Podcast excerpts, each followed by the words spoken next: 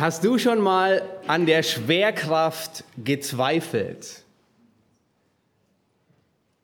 Nun, vermutlich denkst du, was soll die bescheuerte Frage? Ich bin noch nie auf die Idee gekommen, jemals die Schwerkraft in Frage zu stellen. Nun, beim Nachdenken würdest du vielleicht sagen, okay, ich wünschte mir manchmal, die Schwerkraft ähm, würde kurze Zeit ähm, pausiert werden oder ich könnte sie irgendwie überlisten. Vielleicht bei dem letzten Sturz die Treppe herunter, wo du dir so richtig einen blauen Flecken geholt hast, ja, ähm, den du noch ähm, drei Wochen lang gespürt hast. Äh, da hättest du dir gewünscht, in Zeitlupe zu fallen. Oder vielleicht äh, bei dem Sturz von deinem Kind vom Klettergerüst hättest du gedacht, oh, es wäre toll gewesen, ja, dann hätte man sich die OP sparen können. Nun, vielleicht würdest du dir beim Weitsprung das wünschen, im Sportunterricht. Nicht nur 4,20 Meter zu springen, sondern 8,40 Meter zu springen, weil die Schwerkraft nicht so stark ist. Ja, das würde gehen. Nun, aber das sind alles Wünsche. Nun, kannst du der Schwerkraft entkommen? Was würdest du denken, wenn jemand zu dir sagt, oh, ich werde es mal ausprobieren, der Schwerkraft zu entkommen? Hast du schon jemanden getroffen, der das gesagt hat? Nun, du würdest sagen, das ist wirklich ein, ein Narr. Nun, als ich, ich glaube, 16 oder 15, 16 oder 17 war, da habe ich tatsächlich jemanden getroffen, der das meinte. Und er sagte, nun als Gläubiger, da können wir herunterspringen von wo auch immer, wir können der Schwerkraft ein Schnäppchen schlagen und werden nicht so stark auffliegen. Sondern es könnte ja sein, dass Gott seinen Engeln befiehlt und sie dich auf den Händen tragen. Nun, er hat nicht sein Leben verloren. Ich weiß nicht genau, wie hoch er runtergesprungen ist, aber ich saß mit ihm zusammen im Auto, wir hatten ihn abgeholt.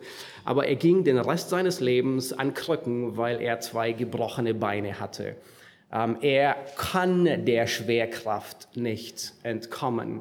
Es gibt Gesetzmäßigkeiten. Unser ganzes Universum ist auf Gesetzmäßigkeiten aufgebaut, denen wir uns nicht entziehen können. Wir können nicht so tun, als, hey, vielleicht können wir das Gesetz temporär kurz ausschalten und dann, wenn es uns wieder passt, dann wieder einschalten. Nein, unser ganzes Universum ist auf Naturgesetze aufgebaut, denen wir uns nicht entziehen können. Das Gesetz der Schwerkraft, die Lichtgeschwindigkeit. Wir haben uns heute Morgen keine Gedanken darüber verschwendet, ob ähm, die Lichtgeschwindigkeit immer noch dieselbe ist und das Licht von der Sonne immer noch acht Minuten braucht oder neun oder wie viel auch immer. Ja, du hast dir keine Sorgen gemacht, als du heute Morgen den Wasserkocher aufgestellt hast, um Kaffee oder Tee zu kochen, ob das Wasser auch heute Morgen immer noch bei 100 Grad kocht oder vielleicht bei 20 oder so. Nein, wir, wir leben mit diesen Gesetzmäßigkeiten, weil Gott das Universum so aufgerichtet hat. Und es ist Dummheit, sie in Frage zu stellen. Nun, aber das trifft, äh, Gott hat manche Gesetzmäßigkeiten im geistlichen Bereich festgelegt und wir meinen tatsächlich manchmal, wir könnten sie umgehen. Insbesondere eins der wichtigsten Gesetzmäßigkeiten, der, der Prinzipien, mit dem wir uns heute den restlichen Vormittag auseinandersetzen wollen, und zwar die Gesetzmäßigkeit von Sehen und Ernten. Es ist ein unwandelbares Prinzip, dass wir sehen und das ernten, was wir sehen. Nun, ich bin überzeugt, das ist für dich nichts Neues.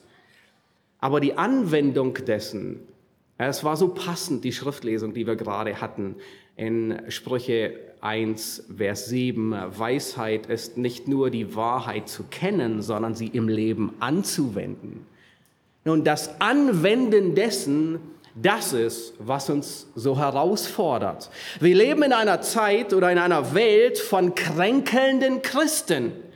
Wir sind umgeben von kränkelnden Gemeinden, von kränkelnden Familien. Wir leben in einer kränkelnden Gesellschaft und sogar in einer kränkelnden Menschheit.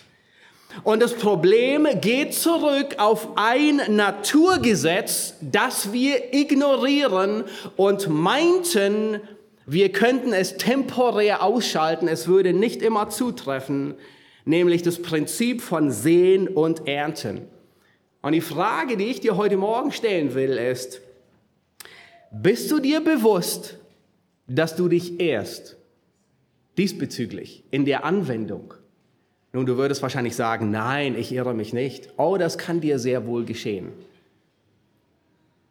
Und ich möchte dir helfen, das zu erkennen. Ich möchte dir die Frage stellen, bist du dir bewusst, dass du das Prinzip wirklich verstehst? Und ich möchte dir die Frage stellen, lebst du nach diesem Prinzip in jedem Bereich deines Lebens? Nun, in manchen ganz sicher, aber ich denke, manche, die blendest du auch aus. Nun, ich möchte, dass du heute Morgen verstehst, dass du jeden Tag erntest, was du in der Vergangenheit gesät hast, was du heute Morgen gesät hast, was du gestern, letzte Woche, vor fünf Jahren, vor zehn Jahren. Ich möchte, dass du dir bewusst bist, dass du heute jeden Augenblick sähst und ernten wirst, was du sähst. Ich möchte, dass du verstehst, dass Sehen immer eine größere Tragweite, das Ernten die größere Tragweite hat. Wir sehen nur etwas Geringes, aber wir ernten immer sehr viel davon. Ich möchte, dass du lernst, wie du gut sehen kannst. Und ich bin überzeugt, wenn du dieses Prinzip beherzigst, wenn du das in deinem persönlichen Leben beherzigst, dann wirst du genau das, was wir heute Morgen gelesen haben. Nun, ich bin überzeugt, als, als, als Alex Vers 7 gelesen hat, dachtest du auch, ja, ich möchte in der Gottesfurcht wandeln. Ich möchte Gottesfurcht lernen. Hast du dem zugestimmt? Wolltest du in Gottesfurcht? Ja, absolut, ich auch. Und ich bin überzeugt, wenn du dieses Prinzip heute anwendest, das Prinzip wird dir helfen, in Gottesfurcht zu wachsen. Du wirst Abstand nehmen von der Sünde, weil du dir bewusst bist, dass das, was du siehst, dass du es ernten wirst.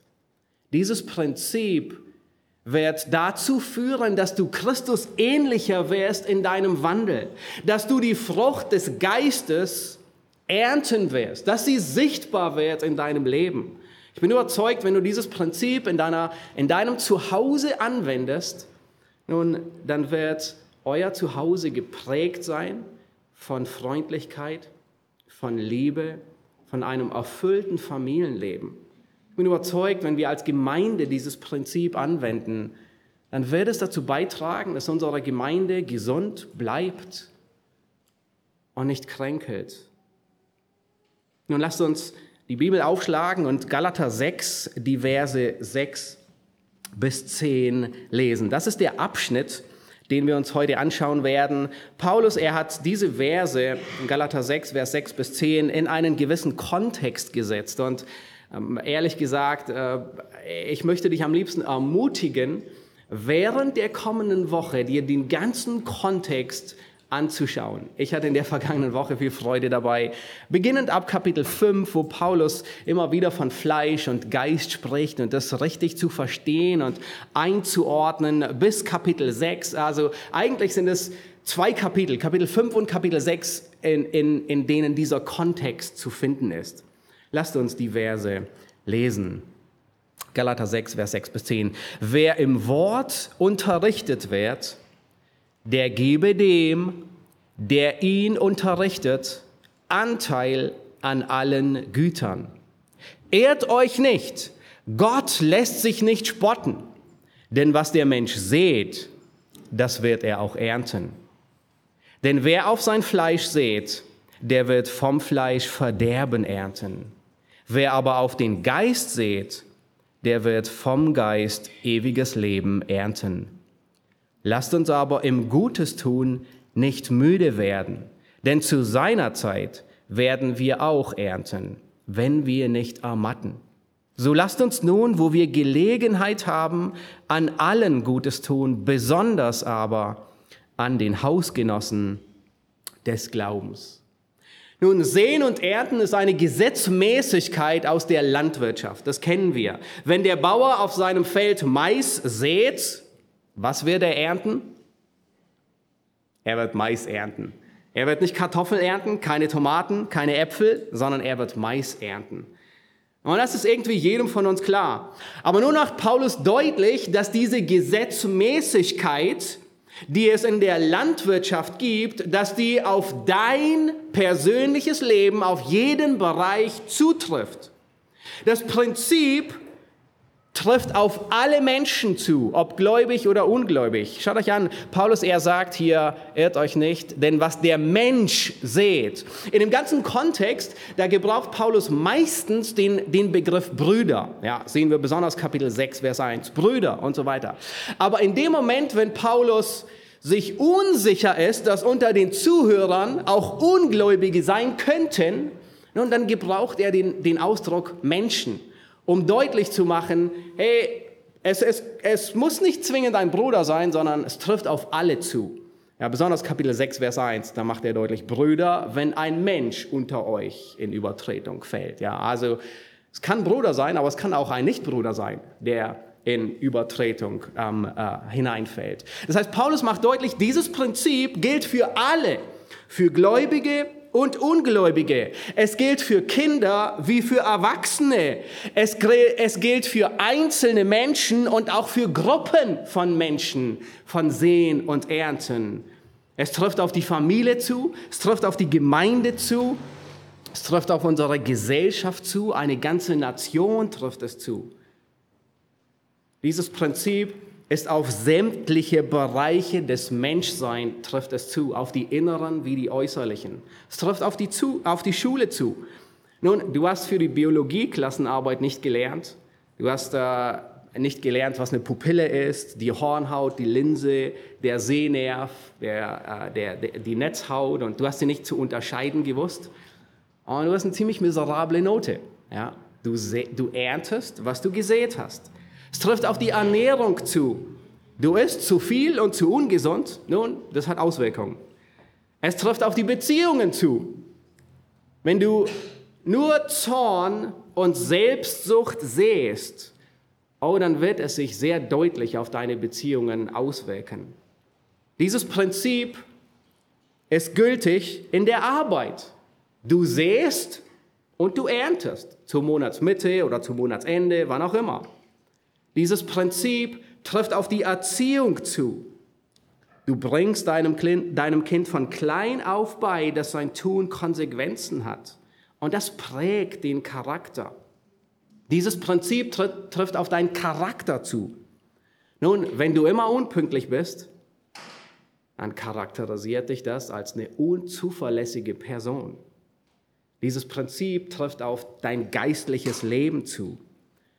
Nun, deine Wirksamkeit hängt proportional mit deinem Gebetsleben zusammen.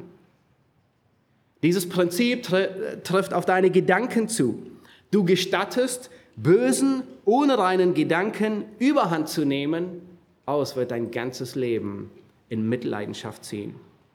Dieses Prinzip trifft alle Zeit zu. Du erntest heute, was du in der Vergangenheit gesehnt hast. Und gleichzeitig siehst du in jedem Augenblick alles, was du redest, wie du handelst, wie du deine Zeit verbringst. Was wir heute sehen, werden wir ernten. Vielleicht sogar nach dem Gottesdienst, vielleicht heute Abend, vielleicht in der kommenden Woche, in einem Monat, in ein paar Jahren. Wir ernten sogar in der Ewigkeit noch, was wir im Hier und Jetzt sehen. Das Prinzip der Ernte von Sehen und Ernten macht deutlich, dass die Ernte immer größer ist wie die Saat. Nun, von einem einzigen Tomatensamen, was wächst? Ist schon mal ein Tomatensamen gepflanzt? Da wächst ein ganzer Tomatenstrauch. Von einem Weizenkorn, es bringt eine Ähre mit je nach Ertrag 45 bis 50 Körnern hervor. Unfassbar. Das heißt, die Ernte ist immer größer, man könnte auch sagen gravierender wie das Sehen. Es hat immer mehr Auswirkungen. Wir können uns dieser Gesetzmäßigkeit nicht entziehen, genauso wie du nicht vor der Schwerkraft fliehen kannst. Sie ist immer da. Nun, ich möchte heute Morgen, dass wir uns drei Dinge ansehen und lernen. Das eine ist, beachte die Warnung. Beachte die Warnung. Das zweite ist, verstehe das Prinzip.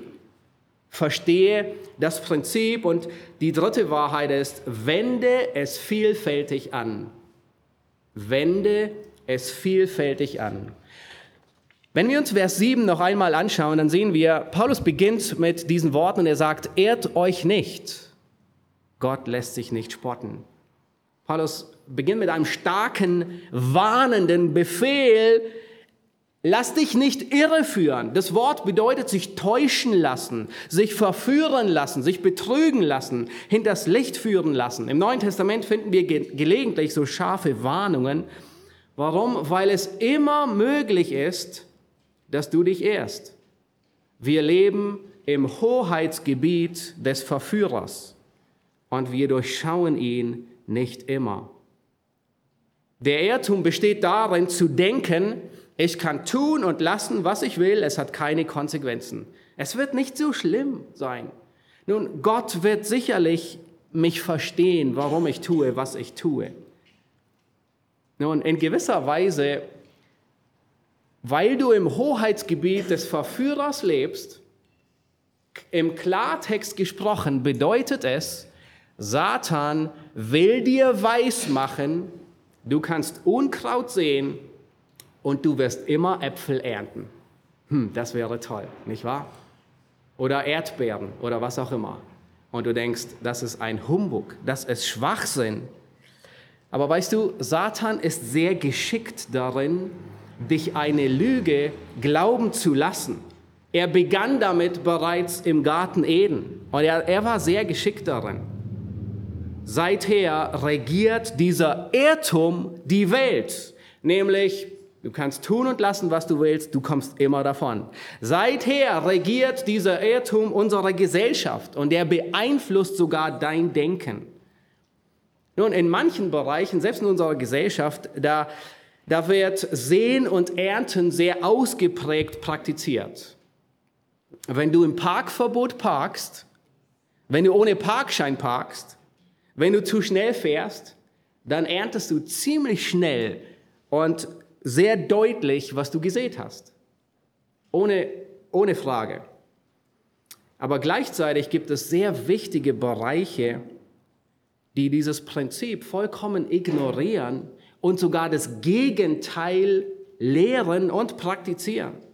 Unsere Gesellschaft will Teenagern beibringen, du kannst außerehelichen Spaß und Verkehr haben, wann du willst, mit wem, da, mit wem du willst und es gibt keinerlei Konsequenzen.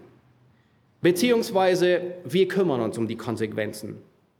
Wir eliminieren sie, wir treiben sie ab. Das ist Mord.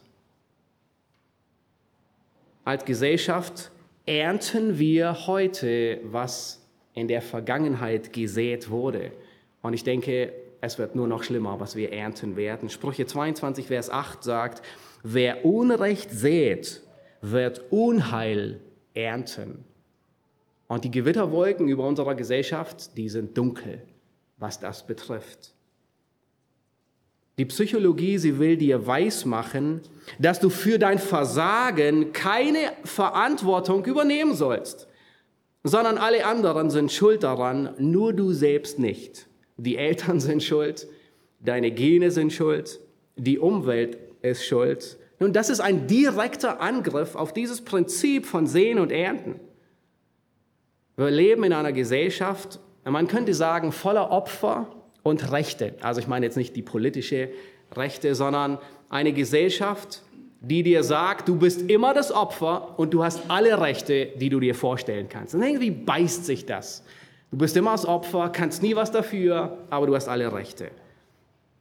Es ist sogar so weit gekommen, dass Parteien regelrecht dazu plädieren, Konsequenzen abzuschaffen und es in ihr Parteiprogramm aufnehmen. Lasst uns die Noten abschaffen. Einfach Schulnoten, ja, die 1, 2, 3, die Bewertung.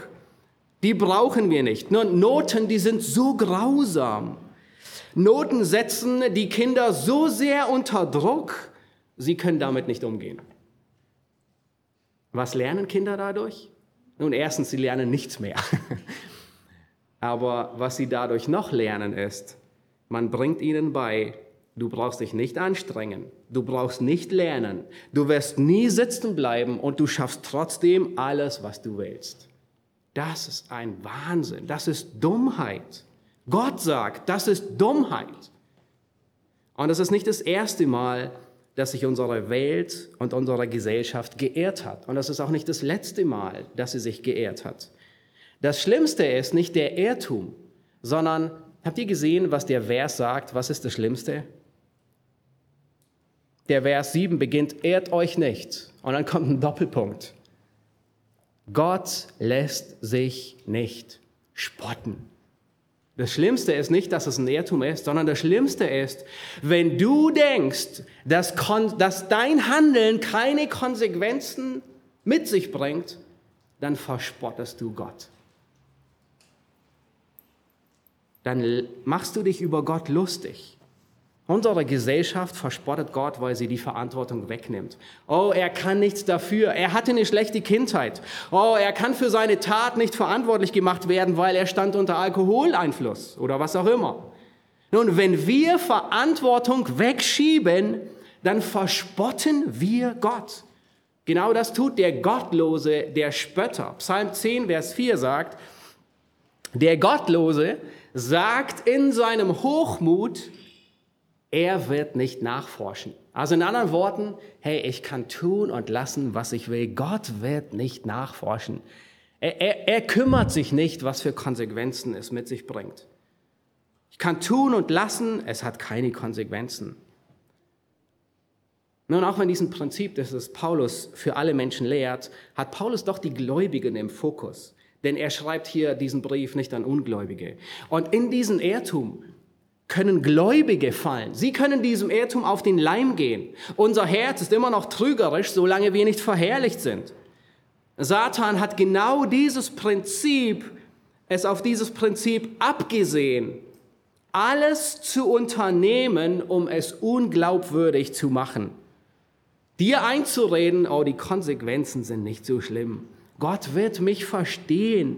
Meine Umstände sind schuld daran, dass ich mich so dass ich mich so entschieden habe oder dass ich diese oder jene Sünde begangen habe.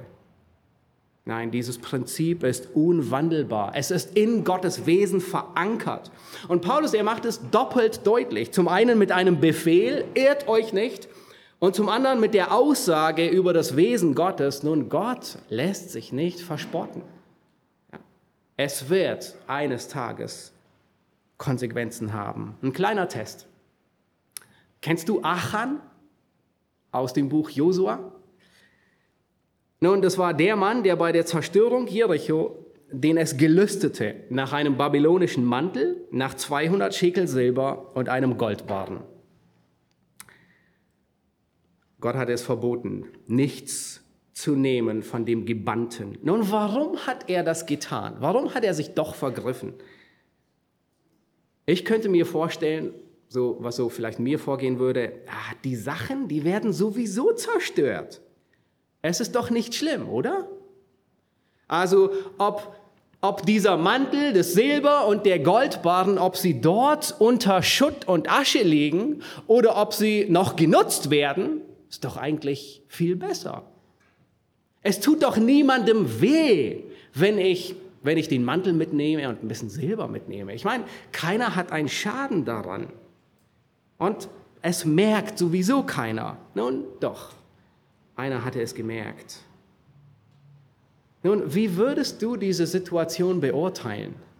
Ja, es ist ein Kavaliersdelikt. Ja, eine Lappalie. ist vielleicht Diebstahl.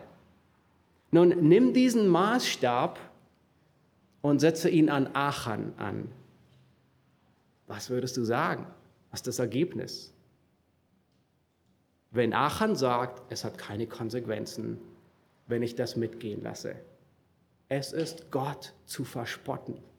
Es ist sich über Gott lustig zu machen, zu denken, er wird sowieso nicht nachforschen. Es hat keine Konsequenzen. Nun, noch ein kleiner Test. Einfach, damit du siehst, wir betrügen uns selbst. Unser Herz betrügt uns. Erinnerst du dich an die letzte bewusste Sünde? Nun, je nachdem, wie lange sie her ist, vielleicht war es ein Zornausbruch. Ähm, und du hast dir dabei gedacht, ah, okay, das war nicht ganz okay, aber es passiert doch jedem, dass er mal zornig wird, oder? Vielleicht hast du sogar die Verantwortung weggeschoben.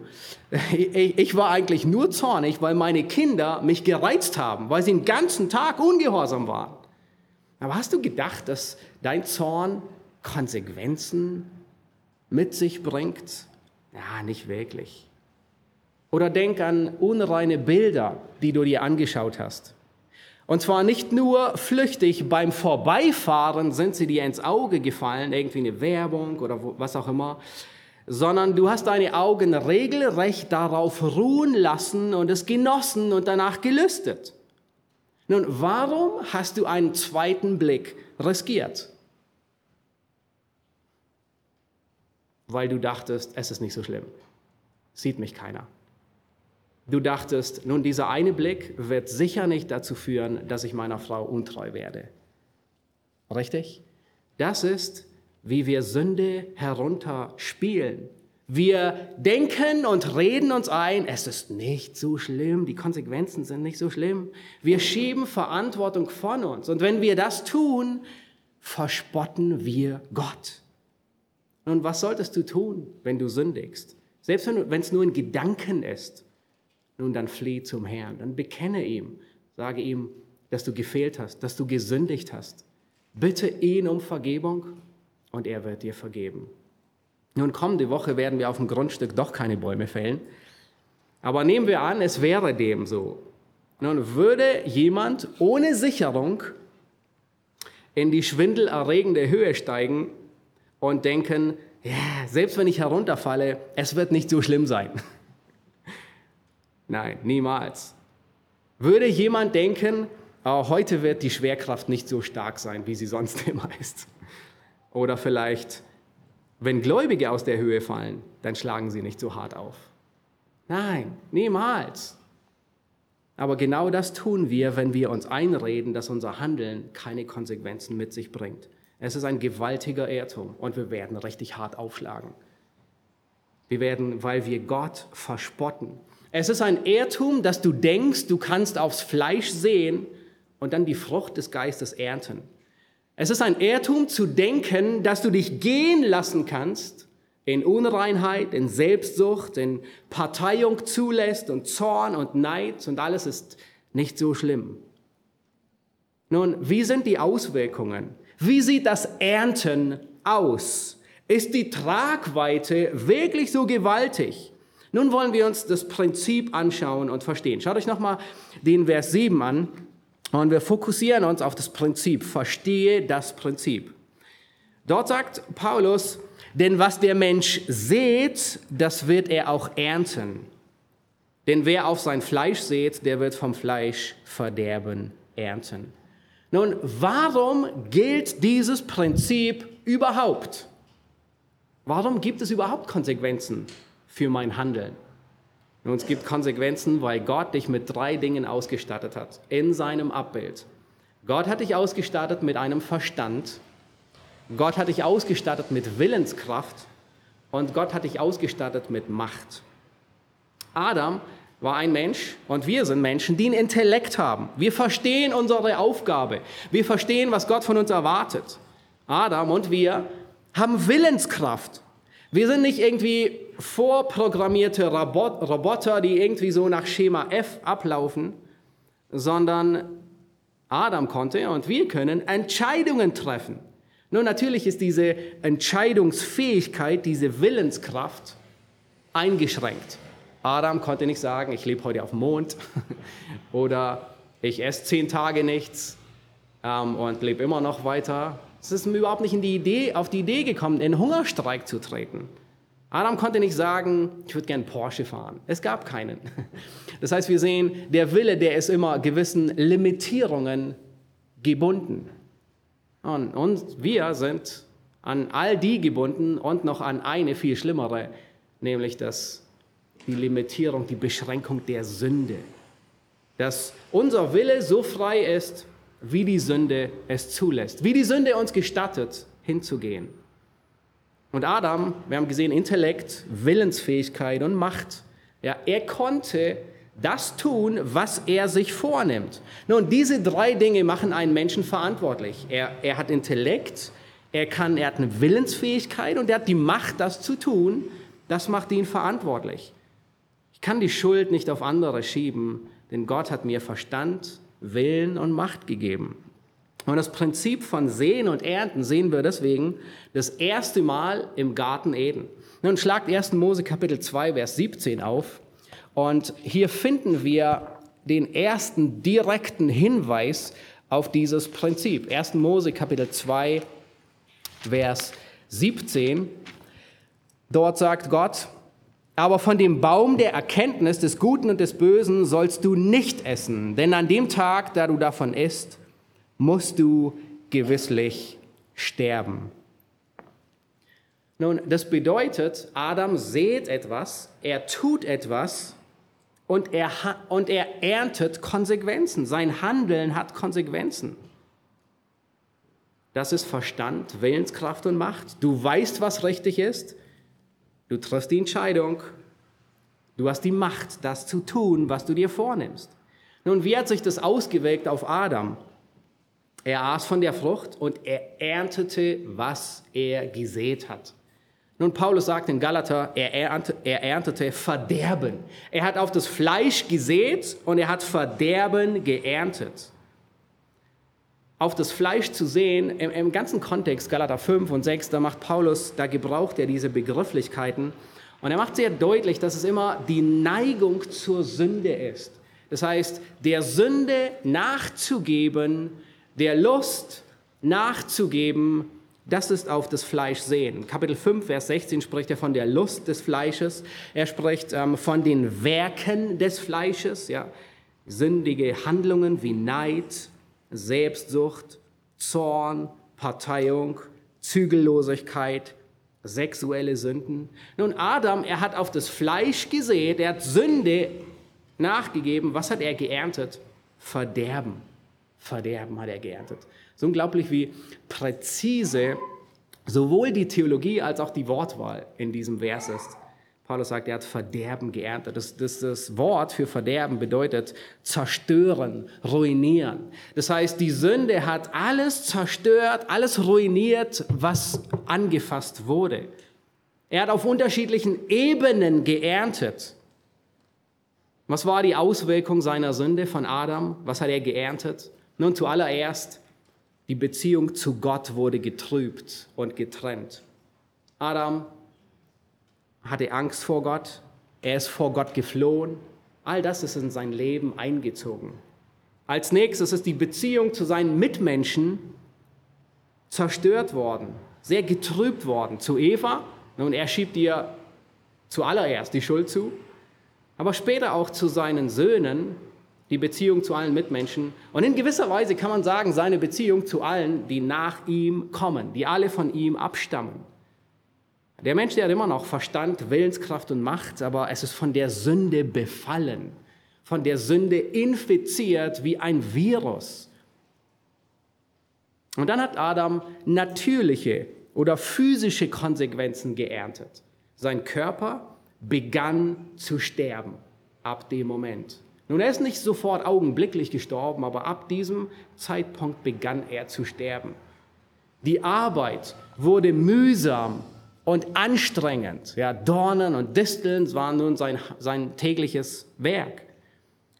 Samuel Smiles, er war ein gläubiger Schriftsteller, der zunächst als Arzt arbeitete, von 1812 bis 1904 lebte, ähm, gehörte der Gemeinde in England an. Unglaublich weiser Mann, also nicht so weise wie Salomo, bei weitem nicht. Ähm, ähm, aber er hat einige äh, wirklich weise Beobachtungen angestellt und da werden heute zumindest zwei von ihm hören. Und die eine, dort sagt er, der Müßiggang, nicht die Arbeit, ist der Fluch des Menschen. Der Fluch ist der Müßiggang, die Dornen und Disteln, nicht die Arbeit an und für sich. Und genau das hat Adam erfahren, natürliche physische Konsequenzen. Und dann erntete Adam ewige Konsequenzen, die ewige Trennung von Gott. Ja, wir können sagen, Verderben auf jeder Ebene. Das ist der Lohn der Sünde. Verderben auf jeder Ebene, in jedem Aspekt. Und genau das trifft auf dein Sehen und Ernten zu. Das trifft auf das Sehen und Ernten deines Kindes zu. Und meistens, wenn wir an Sehen und Ernten denken, dann denken wir immer an die natürlichen Konsequenzen, nicht wahr? Immer so die rein physischen Auswirkungen. Ja, zum Beispiel ein Schüler, der faul ist, er lernt nicht für den Englisch-Vokabeltest. Nun, was ist das, die natürliche Folge davon? Der Test fällt miserabel aus, weil er hat Faulheit gesät und er hat eine schlechte Note geerntet. Ein anderes Beispiel, vielleicht ist es die Aufgabe deines Sohnes, den Müll rauszubringen. Nun, er tut es nicht. Es hat Auswirkungen, natürliche Auswirkungen. Wie sehen die aus? Der Mülleimer, er quillt über.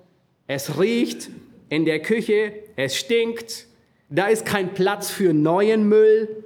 Nun, vielleicht ist sogar Sommer und da sind so ein paar Reste von ähm, äh, Grillfleisch, die da abgelegt wurden. Nun, die, die sich auskennen, die wissen, was nun kommt, es krabbelt darin, weil Maden sich breit machen. Welche Auswirkungen hat es? Es hat physische, normale Auswirkungen. Aber die Auswirkungen, die bleiben da nicht stehen. Es hat Auswirkungen auf die zwischenmenschlichen Beziehungen. Nun, die Eltern, ihr als Eltern, ihr habt eurem Jungen das als Aufgabe gegeben und er tut es nicht. Die Beziehung, die ist gestört. Sie ist angespannt, weil er nicht gehorsam ist, weil er seine Aufgabe nicht tut. Ja, Verderben in den zwischenmenschlichen Beziehungen. Aber das ist nicht genug, es hat Auswirkungen auf die anderen Geschwister. Die ärgern sich, weil es stinkt und kein Platz mehr im Müll ist, wo man was reintun kann. Aber das Ernten geht weiter. Es betrifft auch die Beziehung zu Gott. Und vielleicht denkst du, warte mal, wie hat das, er hat einfach nur den Müll nicht rausgebracht. Wie belastet das die Beziehung zu Gott? Nun, das Gewissen ist belastet, weil er ungehorsam war. Und nicht selten sind es genau diese alltäglichen Kleinigkeiten, diese kleinen Ungehorsamkeiten, die dazu führen, dass dein Junge, dein Mädchen abends vielleicht nicht beten wollen. Und da merken wir, es belastet, es sind nicht nur normale Konsequenzen, es belastet nicht nur die Beziehung, sondern es belastet die geistliche Beziehung zu Gott, in Sünde zu leben. Das Ernten findet immer auf mehreren Ebenen statt. Da ist ein Mann, der sich unter der Woche an Orten herumtreibt, die er digital besser nicht besuchen sollte. Und dann sitzt er Sonntagmorgen, so wie jetzt vielleicht, im Gottesdienst und er wundert sich, dass sein Herz hart ist, dass die Liebe Gottes, die Anbetung Gottes im Wort und im Gesang, dass sie ihn kalt lassen, dass er sich nicht freuen kann, dass er keinen inneren Frieden hat, dass seine Gebete nur bis zur Zimmerdecke gehen und dass er irgendwie den Eindruck hat, dass Gott schweigt. Und das Tun, das Sehen hat immer Konsequenzen auf die Beziehung zu seiner Frau, auch wenn sie nichts davon weiß, auf die Beziehung zu Gott und auf das persönliche und das geistliche Leben. Ernten findet immer auf mehreren Ebenen statt. Das Ernten ist immer größer wie die Aussaat. Es hat immer mehr Konsequenzen. Das Ernten hat immer größere Auswirkungen wie das Säen. Schlussendlich hat das Handeln ewige Konsequenzen. Zum einen, wo du die Ewigkeit verbringst, ob in dem Himmel oder in der Hölle. Und zum anderen, wie du die Ewigkeit dort verbringst. Jesus macht sehr deutlich in Matthäus 6, Vers 20, wo er sagt, sammelt euch Schätze im Himmel. Nun, das macht deutlich, dass du im Hier und Jetzt etwas tun kannst, das Auswirkungen hat, die bis in die Ewigkeit hineinreichen, übers Grab hinaus. Das ist der Grund, warum Paulus sagt, wer auf das Fleisch sät, der wird vom Fleisch Verderben ernten. Die Ernte ist immer größer wie die Aussaat. Die Ernte betrifft immer alle Ebenen, auch wenn du dir dessen nicht bewusst bist. Und vielleicht denkst du bei dir selbst, aber warte mal, warte mal, was ist mit der Errettung? Nun, eliminiert die Errettung nicht die ewigen Konsequenzen? Ich dachte, wenn wir errettet sind, dann werden doch die ewigen Konsequenzen getilgt. Im Sinne von, was ist mit Vergebung? Wenn Gott vergibt, dann werden wir doch nicht in die Hölle geworfen, oder? Richtig, wir werden nicht in die Hölle geworfen. Die Konsequenzen, die ewigen Konsequenzen, die sind getilgt, weil Christus sie bezahlt hat. Wegen der Stellvertretung. Er hat das getragen an deiner Stelle. Vielleicht denkst du, oh, was ist mit Gnade? Bedeutet Gnade nicht, dass Gott mit uns eben nicht mit uns umgeht nach dem, was wir verdienen, sondern was wir nicht verdienen, dass er gnädig ist, dass er uns nicht gibt, was wir verdienen, nämlich den Zorn und das Gericht. Oh doch, das ist Gnade. Und Gott ist gnädig mit uns. Was ist mit der Tatsache, dass wir aus Gnade gerettet sind und nicht aus Werken? Nun, die Werke, die können doch nichts zur Errettung hinzufügen und auch nichts hinwegnehmen. Richtig. Was ist mit der Sicherheit der Errettung? Nun, die Schrift lehrt sehr deutlich, dass unsere Errettung sicher ist in Christus. Wenn du gerettet bist, wenn du wiedergeboren bist, dann wirst du nicht verloren gehen. Gott wird dich nicht, man könnte sagen, entretten, wenn er dich gerettet hat. Gott wird die Wiedergeburt nicht rückgängig machen. Aber gleichzeitig können all diese Wahrheiten, die zweifelsohne zutreffen, zu einem Irrtum uns verleiten, zu denken, dass Gott alle negativen Konsequenzen eliminieren würde. Und das trifft nicht zu. Es kann uns verleiten zu denken, dass wir in gewisser Weise eine Immunität genießen weil unsere Ewigkeit nicht belangt werden kann, deswegen können wir sündigen, ohne dass es schlimme Konsequenzen hätte. Das ist verkehrt, das ist Dummheit. Wer das denkt, der hat Errettung nicht verstanden. Und wer das denkt, der verspottet Gott, der fordert Gott heraus. Und Paulus sagt, sind wir etwa stärker wie er? Nun, es trifft zu, dass mit der Errettung die Konsequenzen des ewigen Todes beseitigt wurden, aber das hebelt das Prinzip nicht aus. Das Prinzip ist in Gott verankert. Was du siehst, das wirst du ernten. Ehrt euch nicht, sagt Paulus, Gott lässt sich nicht verspotten. Denn was der Mensch sät, das wird er auch ernten. Nun, wie sieht es mit der Anwendung aus? Wo sollen wir dieses Prinzip überall anwenden? Und das führt uns, das bringt uns zum letzten Punkt, den ich möchte, dass wir heute lernen, nämlich wende es vielfältig an. Wende es vielfältig an. Hier in diesem Kontext, den Paulus uns schreibt, da nennt Paulus selbst drei konkrete Anwendungen, drei konkrete Beispiele. Und das erste finden wir in Vers 6. In Vers 6 heißt es, wer im Wort unterrichtet wird, der gebe dem, der ihn unterrichtet, Anteil an allen Gütern. Nun, hier spricht Paulus von dem ersten Beispiel im pastoralen Dienst. Dieses Prinzip von Sehen und Ernten betrifft alle Bereiche des Menschseins. Auch die, man könnte sagen, die finanzielle Freistellung oder die pastorale Unterstützung ähm, äh, des, desjenigen, der im Wort dient. Paulus, er, er wendet dieses Prinzip, man könnte fast sagen, auf die sonderbarsten Bereiche an. Ja, die Unterstützung von Predigern, von Gemeindeleitern. Also die, die im Wort lehren, unterrichten. Und auf den ersten Blick könnte man meinen, irgendwie, dieser Satz, er passt überhaupt nicht in den Kontext hinein. Oh doch, es täuscht. Es ist der erste Anwendungspunkt, den Paulus macht, ausgehend von diesem Prinzip. Und nun seht, was Paulus hier tut. Er, er sagt, er fordert die ganze Gemeinde auf und sagt, nun, ihr wisst, Gott handelt nach diesem Prinzip von Sehen und Ernten. Und ich möchte euch als Gemeinde, sagt Paulus, auffordern, nach demselben Prinzip zu handeln, in den unterschiedlichsten Bereichen. Man könnte sagen, sogar in diesem Bereich oder vielleicht besser, besonders in diesem Bereich. Denn er könnte untergehen, er könnte vergessen werden. Und wir wissen, wir hatten gerade am letzten Gemeinschaftsnachmittag darüber ähm, äh, geredet. Theo hatte die Prinzipien nochmal deutlich gemacht. Das ist bei uns nicht so. Und bei dem wollen wir auch bleiben. Aber wie war der Zustand der Gemeinde in Galatien? Und diejenigen von euch, die den Galaterbrief kennen, ihr wisst, wie er anfängt. Das ist der erste und einzige Brief, wo Paulus nichts zu loben hat. Es war katastrophal. Paulus, er sorgt sich um die Gemeinde oder um die Gemeinden in Galatien. Und es könnte durchaus ein Grund gewesen sein, dass sie kärglich gesät haben, dass sie dort landen, wo sie gelandet sind. Diese Verknüpfung zwischen Sehen und Ernten gilt auch und trifft auch auf diesen Bereich zu. Viele Gemeinden unterstützen den pastoralen Dienst nicht. Warum?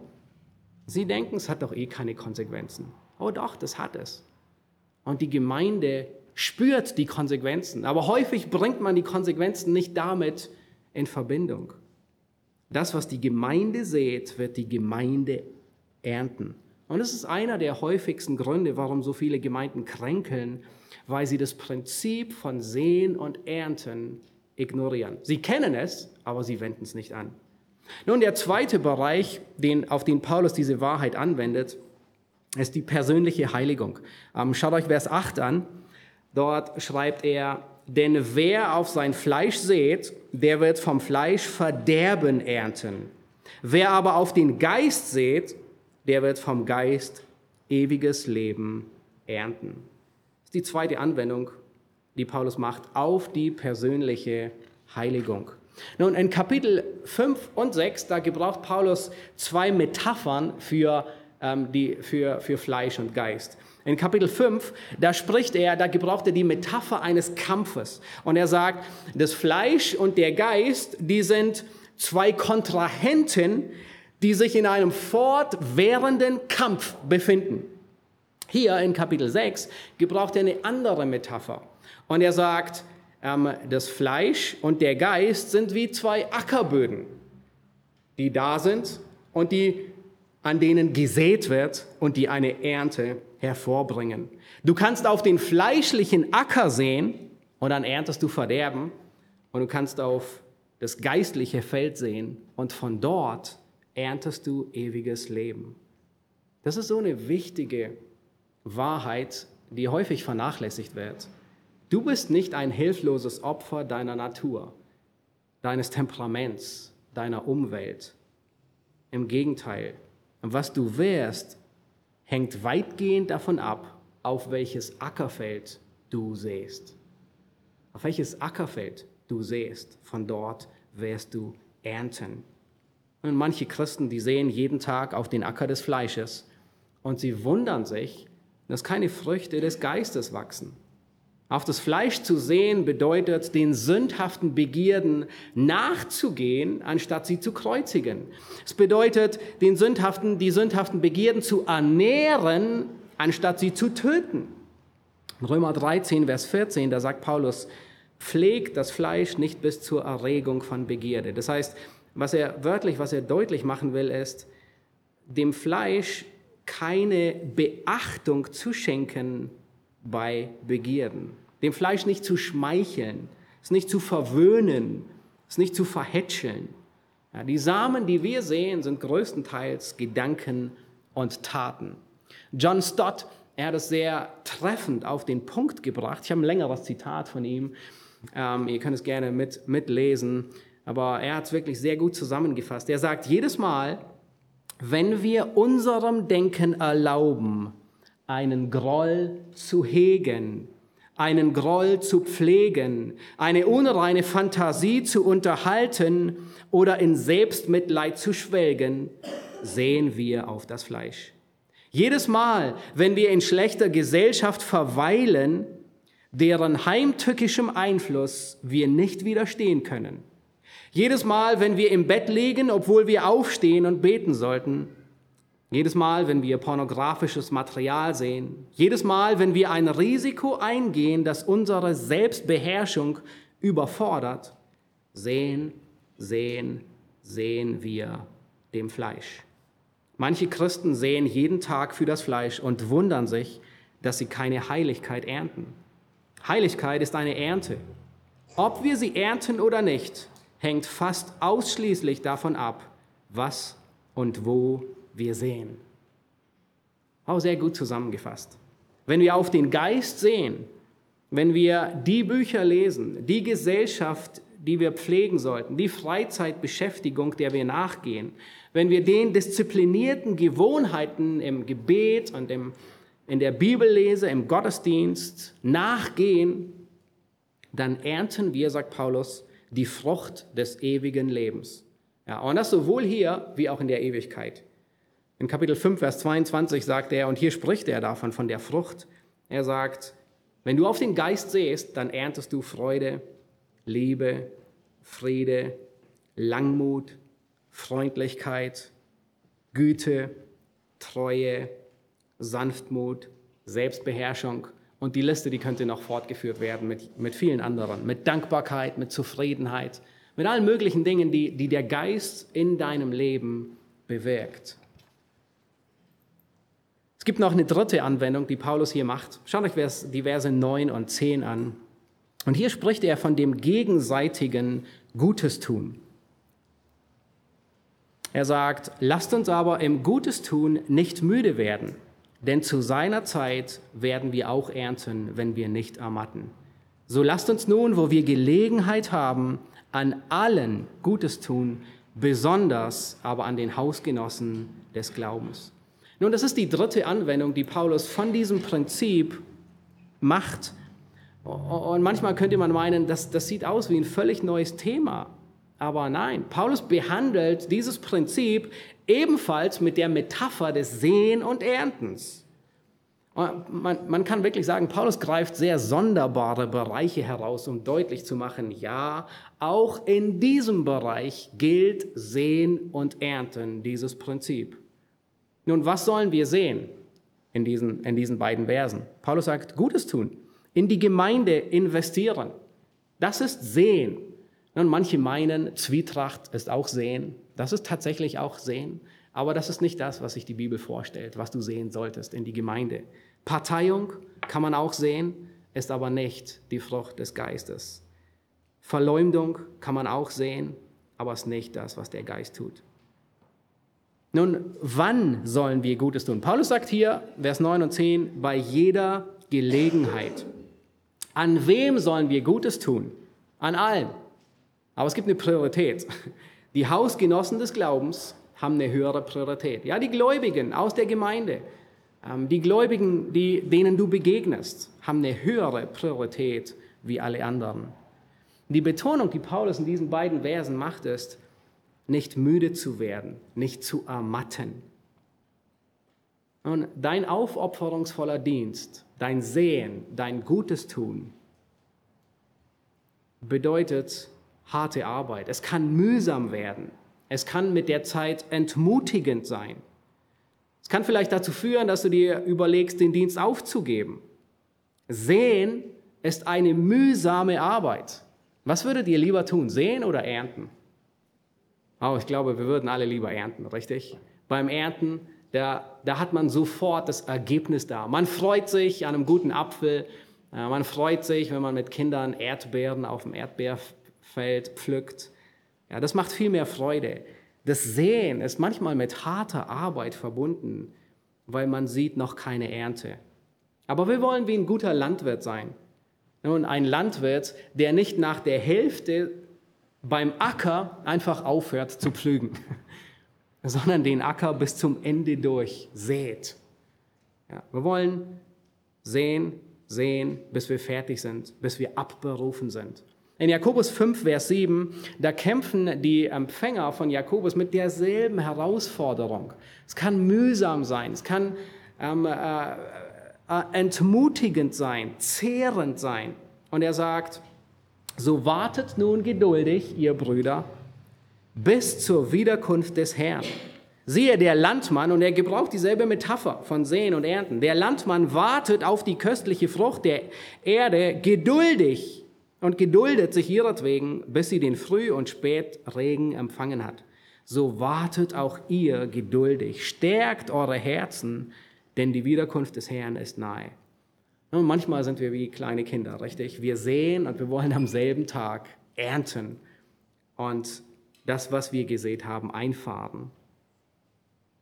Nun, wenn das Sehen das Gute tun ist an den Hausgenossen des Glaubens, was ist dann das Ernten?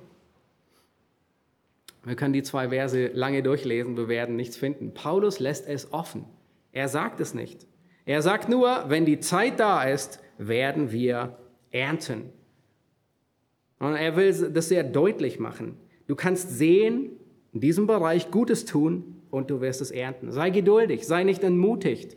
Das Sehen in deinem Dienstbereich ist aufopferungsvoll. Es kann ermüdend sein, es kann kräftezehrend sein. Psalm 126 gebraucht das Bild sogar, dass Sehen manchmal oder sogar häufig mit Tränen verbunden ist. Wer mit Tränen sät, der wird mit Freuden ernten. Aber wir sehen, Paulus macht sehr deutlich, es geht nicht nur darum, aufzuhören zu sehen auf das schlechte Feld, sondern wir sind konstant am Sehen, fokussieren auf das Feld Gottes. Wir haben gesehen, dass Paulus diese drei, dieses Prinzip auf drei Bereiche anwendet. Im ersten Fall ist es das Sehen des Wortes Gottes durch die Predigt in die Herzen der Gemeinde. Im zweiten Fall ist es der Same, der unsere eigenen Gedanken und Taten sind, die entweder auf den Acker des Fleisches oder auf den Acker des Geistes gesät werden. Im dritten Fall ist es das Gute tun, das in das Leben der Gemeinde hineingesät wird. Und ich möchte, bevor ich zum Schluss komme, noch einige praktische Aspekte weitergeben, wie das Sehen und Ernten in der Erziehung aussehen kann. Wir sind momentan in diesem ähm, großen Thema der Erziehung. Und das allererste Prinzip, das du lernen sollst, ist, sei dir bewusst, dass Sehen und Ernten auch in der Erziehung mit dir beginnt. Es beginnt bei dir. Nun stell dir die Frage, welches Aroma herrscht bei dir zu Hause?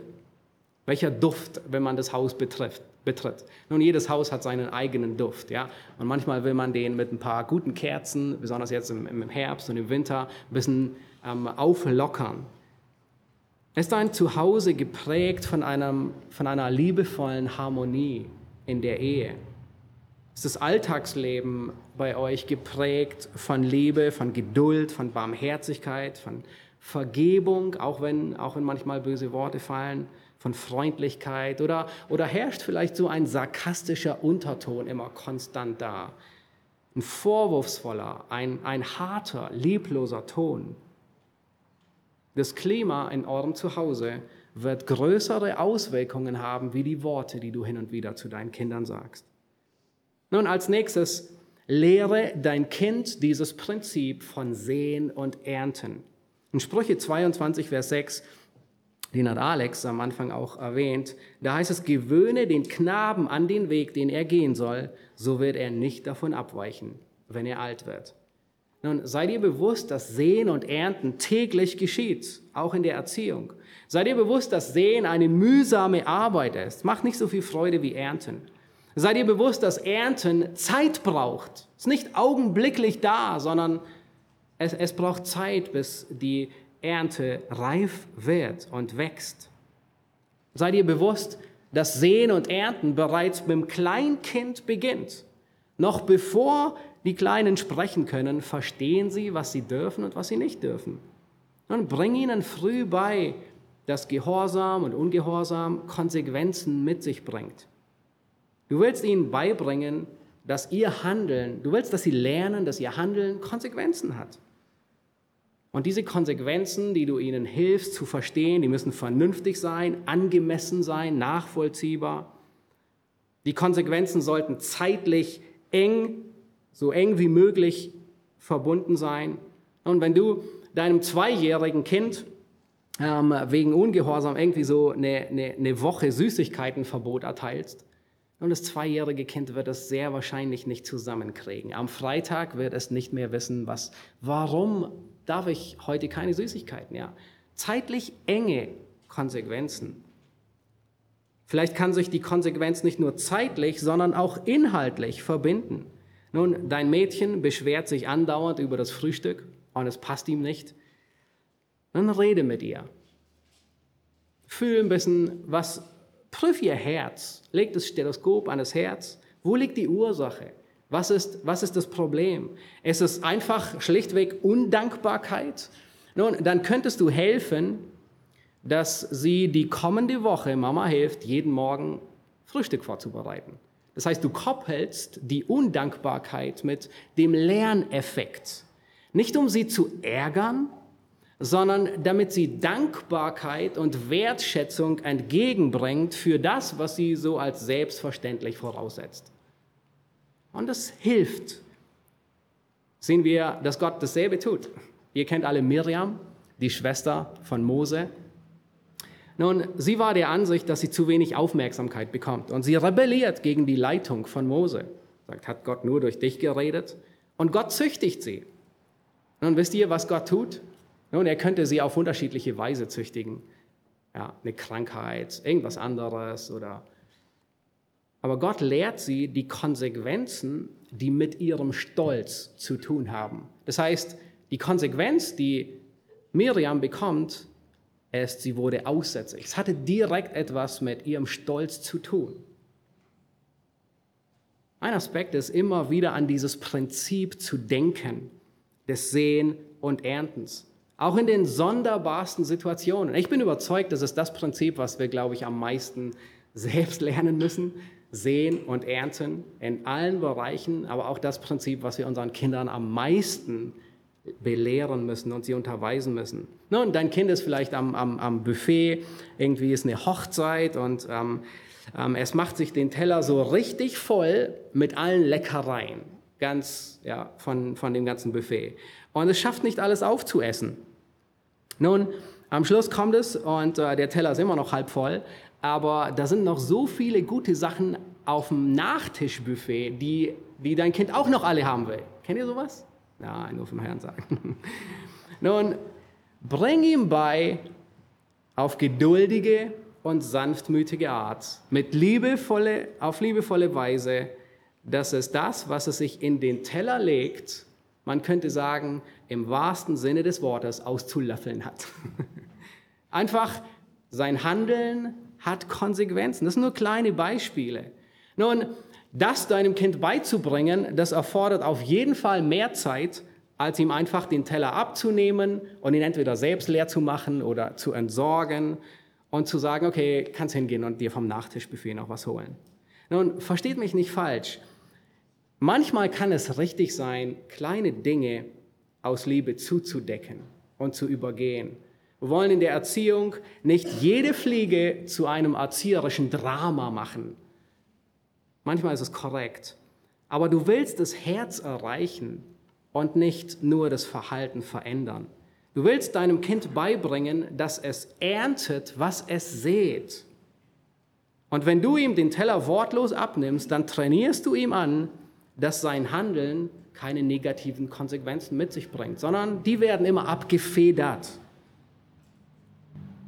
Nun, prüf dein eigenes Herz. Bist du grob, wenn du Konsequenzen ähm, äh, spüren lässt? Bist du nachtragend? Bist du unbarmherzig? Sind die Konsequenzen nicht verhältnismäßig? Vielleicht schmeckt deinem Kind Kürbissuppe einfach überhaupt nicht. Also es ist, ist ihm einfach zuwider. Nun, dann sei nicht hart und lieblos, ja. Man kann dann sehr schnell auf der anderen Seite vom Pferd fallen und sagen, du bekommst erst wieder etwas zu essen, wenn du deine Kürbissuppe ausgelöffelt hast. Vielleicht kennt ihr sowas auch. Und dann, und dann beginnt ein Drama, das sich bis zum Zubettgehen hin ähm, quasi erschließt. Und es geht dabei nur um ein Duell, schlussendlich herauszufinden, wer von euch beiden den größeren Dickkopf hat. Und meistens sind es die Eltern, die sich durchsetzen. Ja. Aber sei barmherzig, sei liebevoll, wege ab, prüf dein eigenes Herz. Vielleicht zwingst du dein Kind sogar dazu und es übergibt sich, die Suppe, nach dem Essen der Suppe. Wir brauchen extrem viel Weisheit und Liebe, um Konsequenzen zu lehren, aber dabei nicht hart und unbarmherzig und lieblos zu sein. Wir wollen nicht herumnörgelnd ermahnen die ganze Zeit. Wir haben in der letzten Predigt über Erziehung gesehen, dass das zum Zorn reizt. Wir wollen nicht demütigend sein, sondern ermutigend, aufbauend sein. Gehör nicht zu den Eltern, die wie ein Schutzschild jede negative Konsequenz von den Kindern abwenden möchten, weil das bewirkt genau das Gegenteil. Sie lernen nicht, dass ihr Handeln Konsequenzen mit sich bringt. Nun, der ganze Abschnitt, der ist so großartig, aber Paulus, er, er, und, und er hilft uns in diesem ganzen Kontext von Sehen und Ernten richtig umzugehen, Kapitel 6, Vers 1, da sagt Paulus, Brüder, wenn auch ein Mensch von einer Übertretung übereilt würde, so helft ihr, die ihr geistlich seid, einem solchen im Geist der Sanftmut wieder zurecht.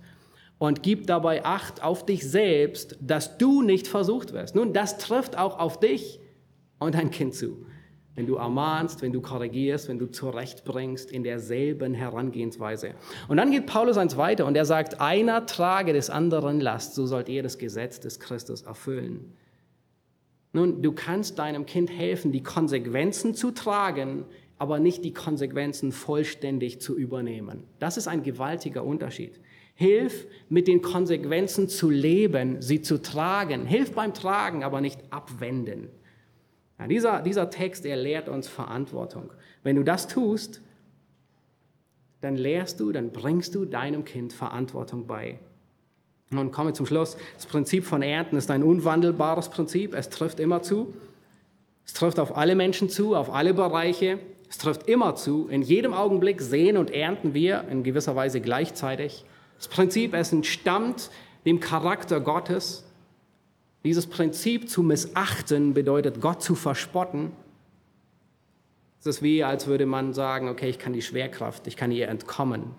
Und ich möchte dich bitten, in der folgenden Woche nun erinnere dich immer wieder an dieses Prinzip. Halt es dir immer wieder vor, vor Augen. Und prüf dann, welche Auswirkungen hat es auf dein Leben, wenn du dir immer wieder bewusst wirst, okay, was ich sehe, werde ich ernten. Es hat Auswirkungen.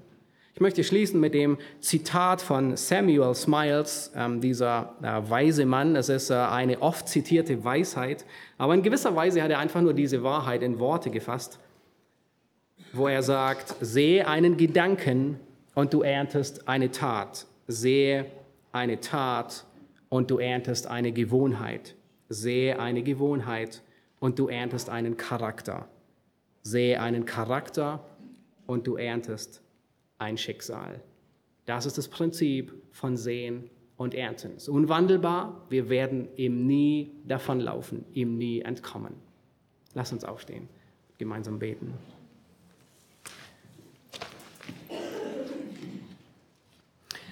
Herr Jesus Christus, wir danken dir so herzlich für diese Verse aus Galater Kapitel 6, wo Paulus dieses Prinzip von Sehen und Ernten aufzeigt. Herr, es ist ein Prinzip, das aus deinem Charakter entspringt. Herr, es ist ein Prinzip, das so angefochten ist wie sonst kaum eine geistliche Wahrheit. Herr, der Feind unserer Seelen ist seit dem Beginn im Garten Eden bis zum Schluss bemüht, uns glaubhaft machen zu lassen, dass unser Tun keine Konsequenzen mit sich bringt. Herr, wir wollen dich bitten um Vergebung dort, wo wir nicht nach diesem Prinzip gelebt haben. Herr, wo wir zwar das Prinzip kannten, aber einfach die Konsequenzen ignoriert haben, wo wir uns selbst eingeredet haben, Herr, dass unser Tun dich nicht wirklich kümmert. Und doch, es tut es. Und wenn wir das tun, Herr, dann verspotten wir dich. Herr, wir wollen um Vergebung bitten dort, wo wir in manchen Bereichen unseres Lebens nach dem Prinzip gelebt haben, aber in vielen anderen das Sehen und Ernten vollkommen ignoriert haben. Wir danken dir für die Erinnerung und die Ermahnung, ähm, diese Warnung, die deutlich macht, dass wir uns irren können. Herr, wir danken dir, dass wir sehen konnten, dass es so viele Bereiche betrifft, nicht nur einen einzelnen Bereich unseres Lebens.